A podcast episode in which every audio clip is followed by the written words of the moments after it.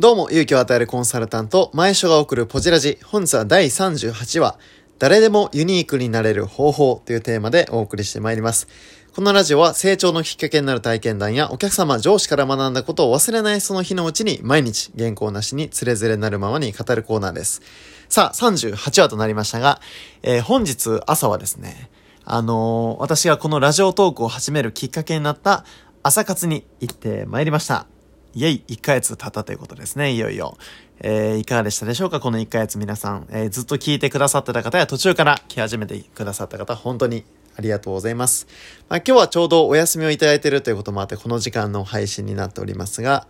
まあ、ちょうどですね、あの、今日のテーマが、誰でもユニークになれるこう方法ということなんですけども、ユニークってそもそもこうどんな印象を聞いた時にお持ちでしょう？ユニーク。いろんな風に訳されることがあると思います。まあ、ある人においては、こう、面白いっていう風に訳されたりしますし、ある人においては、こう、独自性があるとか、唯一のとか、いろんな意味合いあるかという風に思いますが、もともとはラテン語のですね、こう、単一のっていうのがユニっていう言葉で、まあ、ちょっと話、それますけれども、例えばこうね、あの、ユニから始まる、まあ、ユニフォームとかも、まあ、その人、単一の、まあ、その人を識別するものですし、一輪車のことユニサイクルって呼んだりとかね、こう、ユニから始まる言葉ってたくさんあるんですけれども、そういうこう、まあ意味合いがある。これつまり独特のっていう意味なんですよね、ユニーク。つまりこれ言い換えれば、その人にしかない強み、その人だからこそ発揮できる、いわばこう、オンリーワンの価値。じゃあこれをどうやったら発揮できるのかっていうのを、まあ誰でも始められるところから、えー、今日は噛み砕いてお伝えできればというふうに思います。まあですね、ちょう、ちょうど今日の参加者の中にも、結構あの、著名人の方が、あの、参加される機会がどんどん増えてまして、本当につながりだなと思うんですけど、今日もですね、あの、臼井さんっていう、あの、ご本人もね、著者さんでいらっしゃって、あの、本も出版されてますし、いわば本のプロデュースもされてる。まあ、私はこのラジオトークを、えー、始める、まあ、呼び水にもなった、あの、非常に尊敬しておられる方なんですが、その臼井さんがお呼びくださった方がですね、あの、今日、大岩敏之さんという方いらっしゃってて、この方、あの、実は書籍も11冊出版されてるような方なんですよね。で、この方、いわばこう、まあ、セミナー講師なので、全国で活躍もされてる方で、まあ、年間もう300冊以上の本を読んだりとか、あのね、法人企業へのこう営業ということを、まあ、中心としてコミュニケーションがいろんな分野で活躍されてる方なんですけど、まあ、この方今ですね、すごい面白くて YouTube やってるんですけど、そのテーマが家電っていうものについてなんですよね。いや面白いなと思ってね、よく家電芸人って方、あの、アメトークとかでやってますけれども、やっぱこの家電という領域において YouTube を発信して、あの、見させていただいたんです。非常にわかりやすくてですね。やっぱりこうね、あの、一からネットで調べて、やっぱり口コミっていろんな方が書いてますし、結構そのネットに書いてる方ってこう、ネガティブに書く方が多いというか、まあ、なんでかっていうとね、やっぱポジティブな人はそういうところにネガティブなエネルギーを発散する余裕があれば別のことにエネルギーを注いでるからかなと思うんですけど、まあ、すっごいわかりやすくて、で、今日のこのユニーク、誰でもユニークな、いわば人になれる方法っていうテーマとどうこう繋がってる、くるかというとですね、この大岩さんであれば、いわばこのセミナー講師、人前に立って話すこの技術っていうのを持ち合わせながら、この家電っていう領域においてこの詳しいっていう、この二つの掛け算っていうのが、いわば分かりやすく、かつ聴衆の心をつかむ影響力になってるなっていうのを見てすっごい感じたんですよね。つまりこう、なんでしょう、セミナーができるという方って世の中に多いと思います。そして、家電に詳しいっていう人も世の中に結構大多数いらっしゃると思います。ただ、セミナー講師としての実績があって、かつ家電に詳しい人っていうと、これ一気にぐっと少なくなりますよね。ここが今日の、やば結論でもある、やば誰でもユニークな人になれる、つまり独自性、あなたのオンリーワンを追求できる方法かなというふうに思うんです。つまり、ズバリ答えは、掛け算ですね。私がこう、まあ、読んだ本の中で多動力っていう堀江貴文さんの本がありますけれども、ここにもこのようなことが書いてました。3つのことを極めれば、100万分の1の存在になれると。まあ、つまり1つのことで100分の1の能力を身につければ、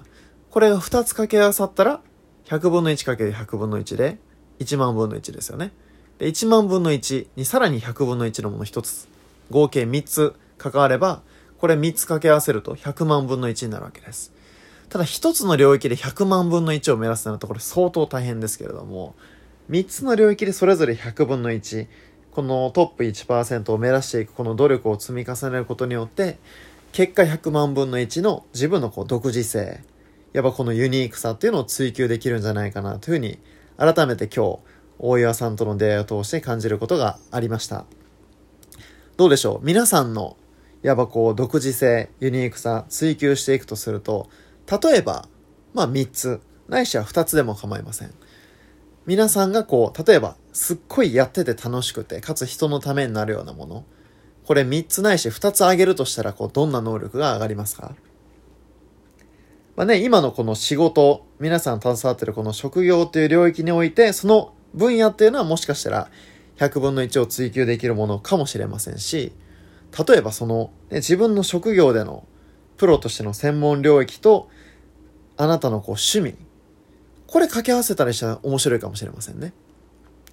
なんで結構ね、こう、例えば名古屋です、私、兵庫から名古屋出てきて、びっくりしたのが、あんかけパスタっていうのがあるんですよね。これ、あんかけとパスタ、これ掛け合わせるかっていう、結構ね、掛け合わせると面白いというか、もともとあんかけのあんとパスタってあったものなんですけど、これを掛け合わせることによって新たな商品が誕生してると。例えばね、こう昔、まあ今本当にこう変わってきましたけど、昔ってこう鉛筆の後ろに消しゴムがついてるやつがありましたよね。これっていわば鉛筆、消しゴムそれぞれもう世に出てて、これを掛け合わせることによって新たな商品、発明としてヒットしたわけですよね。となると、皆さんが今持ってるこの能力っていうのを、例えば3つ、ないしは2つ掛け合わせるとしたら、こうどんな独自性が出てくるのか。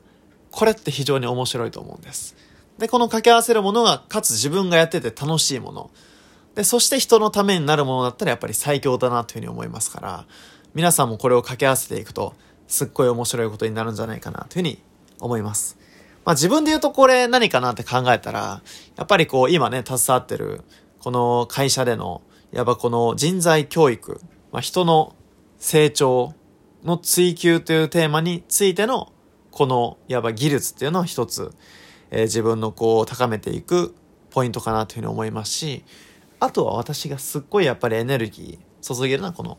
SNS ですね。あの、インスタとか上げるのめちゃめちゃ好きで、あの、iPhone 11 Pro も正直写真っていうのが優先順位高くて買った部分あるぐらいなんですけども、っていうぐらいこの SNS、じゃあ、この SNS の、まあ、やっぱ自分の、まあ、熱量や強みを活かそう。じゃあもう一個何かなっていうと自分が、やっぱ運営してる、あの、団体ですよね。この名古屋イベントシェアっていう団体を運営してるんですけど、まあ年間、この1年で500名ぐらい、え、参加いただいてるような、まあ20代、30代に向けた、あの、名古屋で、やばこう、会社を超えたプラットフォームとして、趣味を共有できる場所づくりっていうテーマでやってたりするんですけど、これにこの人材教育かける、まあ例えば SNS かけるこの、まあ、若者向けのプラットフォーム。この3つの領域で取り組んでる人は全国にどれぐらいいるかっていうと、これ、